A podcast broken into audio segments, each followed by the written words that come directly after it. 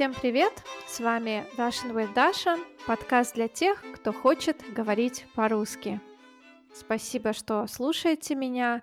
Транскрипции всех выпусков есть на Патреоне, и все транскрипции нового сезона будут с параллельным переводом на английский язык.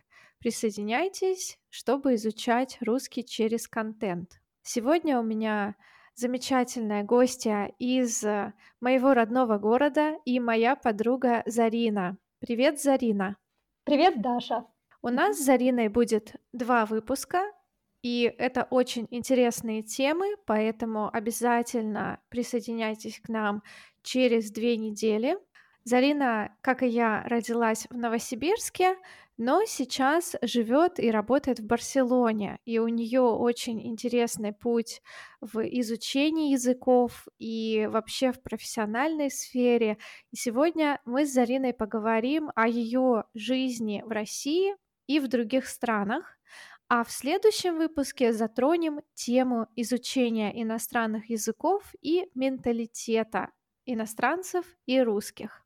Зарина очень похожа на испанку. У нее темные глаза и шикарные темные волосы. Я всегда завидовала тому, как быстро у нее растут волосы. И я думаю, что секрет в том, что у Зарины очень интересные корни. Зарина, расскажи, пожалуйста, немного о своих родителях. Кто они? Спасибо большое за комплимент. Да, действительно, Даша, у меня намешано несколько кровей со стороны мамы я наполовину русская, наполовину, честно сказать, не знаю до конца, потому что мама никогда не знала своего отца и не знала, откуда он. А со стороны папы я таджичка. Угу, очень интересно. Это получается, что ты как манижа, да? Точно, почти. Ага, популярная российская певица. У меня как раз есть э, видео на канале о ее выступлении на Евровидении. И вот очень был большой резонанс после выступления Манижи с песней Russian Woman. Многих оскорбила, возможно, не очень эрудированных людей, но их оскорбило то, что таджичка поет песню Russian Woman. Скажи, пожалуйста, как ты относишься к ее выступлению? Ты знаешь, я, во-первых, очень благодарна Маниже за то, что она так открыто говорит о своих корнях, о своей культуре, о своем языке, о своей идентичности. Мне действительно с появлением Манижи стало проще самой себя, наконец, идентифицировать как таджичку. Да, я таджичка. Дело в том, что в течение многих лет мне было сложно понять, а вообще кто я. Я русская, я таджичка, я откуда вообще? Э, потому что где бы я ни находилась, меня всегда спрашивают, откуда ты? Uh-huh. Например, в России какое-то время я работала на интернациональной ярмарке, и ко мне подходили э, люди русские и делали мне комплименты о моем языке. Мне говорили, ты так здорово говоришь по-русски. Мне было приятно, конечно. Но это к вопросу о том, что часто мне было непонятно, кто я и откуда я, где мои корни. Ну смотри, Манижа жила в Таджикистане, то есть она была погружена в эту культуру. Ты когда-нибудь была или жила в Таджикистане? Да, я несколько лет в детстве прожила в Таджикистане. После моего рождения, я родилась в Новосибирске, после моего рождения мы уехали в Таджикистан и жили там до, наверное, 93 или 94 года, пока не началась гражданская война. Нам пришлось уехать оттуда. Я думаю, что если бы война не началась, скорее всего, я бы до сих пор жила там или, по крайней мере, до конца школы жила бы там. Да, то есть ваши истории с Манижей, можно сказать, немного пересекаются. Ей тоже пришлось бежать от гражданской войны. Хорошо, но вот на нее навалилось огромное количество хейта, ненависти за то, что она не стопроцентно русская. Вообще, конечно, интересно, что значит быть стопроцентно русским. Такой сложный вопрос, и я думаю, что это все очень относительно. Но вот мне интересно, испытывала ли ты чувство, что к тебе относятся с ненавистью, с непониманием? Может быть, в школе были какие-то неприятные ситуации? Если глобально, то у меня нет большого осадка, что касается школы. Э, я была хорошо интегрирована. Моя мама была медиком, ее все знали. Мою бабушку звали Людмила Павловна, ее тоже все знали в моей школе. То есть относились ко мне больше как к русской девочке, как к своей. Конечно, были какие-то эпизоды ксенофобии. Я тебе могу рассказать о нескольких. Например, однажды мама моего одноклассника, когда мы поссорились, он ей рассказал об этом. Она пришла в школу и сказала, вот русская девочка бы так не сделала. Или, например, я очень долго скрывала от одноклассников свое отчество.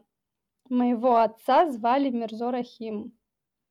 Нетипичное имя для России. То есть мое отчество Мирзо Рахимовна. Мгм. Так как у всех моих одноклассников было отчество или Иванович, или Михайлович, или Александровна, или Алексеевна, но что-то очень привычное, то я со своим непривычным отчеством очень стеснялась его называть. И однажды мои одноклассницы посмотрели мое отчество в журнале. Когда мы ехали на экскурсию в автобусе, кто-то из моих одноклассниц громко спросил, а как твое отчество? Я не, не думаю, что они хотели коверкать его.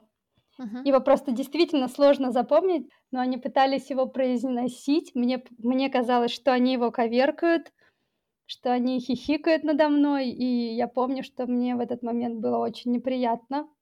И я потом еще очень долго стеснялась своего отчества. А что поменяло твое отношение? Был ли какой-то период или момент, который дал тебе такой толчок к свободе, и ты могла заявить, что ты гордишься тем, что твое отчество такое немного сложное и непривычное для русского уха. Ну, это такая совокупность мелких ситуаций, которые вообще, в принципе, помогли мне себя принять вместе со своим цветом кожи, э, вместе со своим отчеством, темными волосами и всеми атрибутами человека, с корнями из Таджикистана. Э, например, у меня появилась подружка, армянка, которая невероятно гордилась своими корнями и всегда об этом говорила и всегда это подчеркивала. Мне стало так любопытно. Боже, она же не из России, она же не чисто русская и так гордится своими корнями. Это был такой первый весомый вклад в мою уверенность в себе. Плюс путешествия, они мне тоже очень помогли. Например, в студенчестве на, на, на лето я уезжала в США дважды. Но там такая сборная солянка из национальностей, из народностей, из людей с разным цветом кожи, с разным разрезом глаз, с разной внешностью. И все друг к другу очень хорошо, позитивно относились. Никто никогда не делал акцента на каких-то атрибутах внешности. Это тоже помогло мне чувствовать себя увереннее.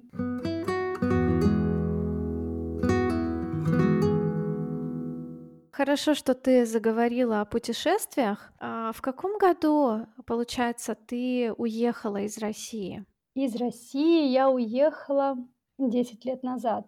Да, и сначала ты жила в Испании, а потом во Франции, да? Да. Расскажи вкратце, чем ты там занималась и почему, например, не осталась во Франции? Вначале я переехала в Испанию после университета, чтобы учиться в магистратуре. И там уже встретила своего будущего мужа. Он был французом. И после того, как закончилась моя учеба, ему предложили хороший контракт во Франции, и мы переехали в Монпелье, это городок на юге Франции, и прожили там три года. Почему мы там не остались? Э, на это было несколько причин. Прежде всего, мы всегда хотели жить в стране, которая будет не моя и не мужа, где мы оба будем чувствовать себя на равных. Да простят меня все французы, но лично для меня Франция оказалась не самой дружелюбной страной. У меня за три года не появилось французских друзей, и все мои друзья были испаноязычные. И последний толчок к переезду. Со мной случилась неприятная ситуация. А, однажды в транспорте последние полгода во Франции мы прожили в городе Лиль на севере. Потому что я, кстати, поступила в магистратуру туда, но со мной произошла неприятная ситуация. Э, в автобусе на меня напали, э, меня ударили, я была очень напугана, и мне морально было очень сложно там оставаться. Это был э, день, примерно 3 часа дня. Мгм. Я возвращалась из университета. Я должна была выходить на предпоследней остановке, и уже оставалось совсем чуть-чуть. В автобусе никого не было. В этот момент зашли двое. Они сказали мне «Bonjour, madame». Я им ответила. И в этот момент они просто со всей силы толкнули меня. И я упала, и мне было страшно. Я не знала, что делать. Думаю, если я выбегу, они за мной побегут. А если я доеду до последней остановки, нам все равно придется выходить вместе.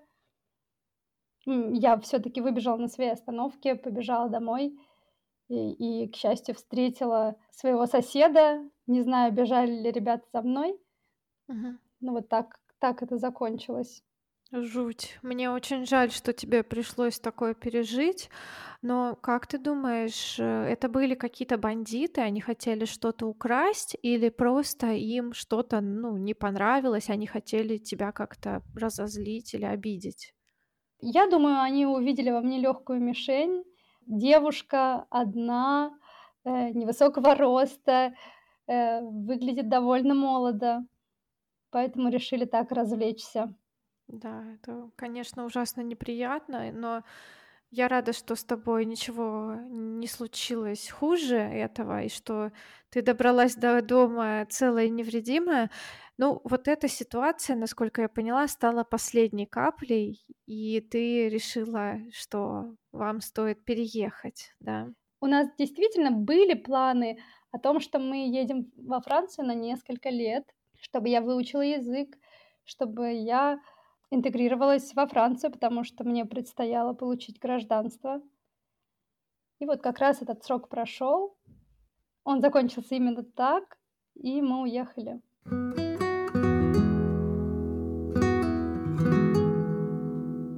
А в Испании тебя принимают за местную?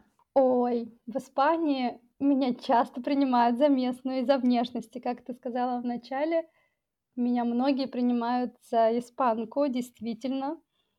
Бывает даже так, что мы идем с друзьями, испанцами, и кто-то подходит к нам и спрашивает меня, как пройти в какое-то место. Наверное, да, я похожа. Здесь я очень хорошо мимикрировала. Я очень, я действительно похожа. За что ты любишь Испанию?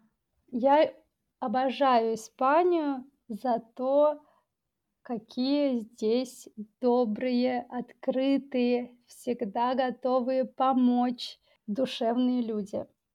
Мне очень нравится климат в том месте, где я живу. Здесь практически не бывает холодных или дождливых дней. Я уже даже не могу вспомнить, как это жить зимой в Сибири после того, как 10 лет прожила таком теплом климате. Ну, в Сибирь не обязательно возвращаться, можно приехать в Петербург. Например, у нас вчера был э, минус 21 градус, что побило почти 200-летний рекорд. То есть мини- минимальная что? температура, да. Но минус 21 в Питере ощущается как, наверное, минус 30 в Новосибирске. Может быть, чуть ниже, Я поэтому... представляю. Да. Хорошо, Зарина, спасибо. Мы в следующей части, в следующем выпуске обсудим изучение иностранных языков и разницы в менталитетах русских и иностранцев. А я бы хотела дать домашнее задание всем, у кого тариф на "Патреоне" From Russia with Love. Зарина сказала о том, что она столкнулась с неприятными ситуациями в школе из-за отчества, и также была ситуация вот в автобусе. Ваше домашнее задание Расскажите о каком-нибудь случае, который вы помните, когда вы или ваши знакомые сталкивались с неприятными моментами э, на почве ксенофобии или на почве расизма, если такие были. Если таких не было, то напишите, как вы считаете, что поможет людям быть толерантнее, терпимее друг к другу. Может быть, какой-то совет или пример из жизни. И спасибо большое, Зарина, за твою открытость и откровенность, за то, что поделилась. Это очень-очень ценно. Спасибо большое, да, что пригласила. И услышимся в следующем выпуске. Не болейте. Всем пока-пока. Пока.